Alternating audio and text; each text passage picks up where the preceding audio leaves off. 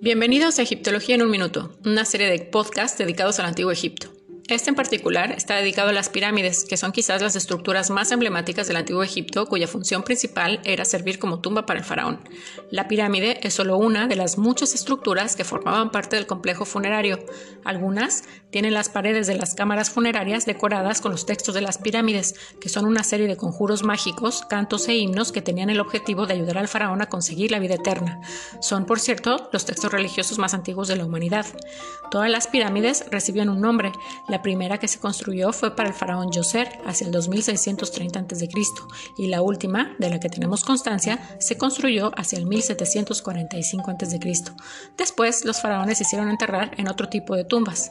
Las pirámides fueron construidas por obreros asalariados, no por esclavos. Lo normal es que cada faraón se construyera una pirámide, pero el faraón Snofru construyó cuatro. En la actualidad se conservan 118 pirámides. Las más famosas son las tres pirámides de Giza, pero mi favorita es la pirámide roja de Dashur, una de las cuatro pirámides de Snofru. ¿Y la tuya? ¿Cuál es?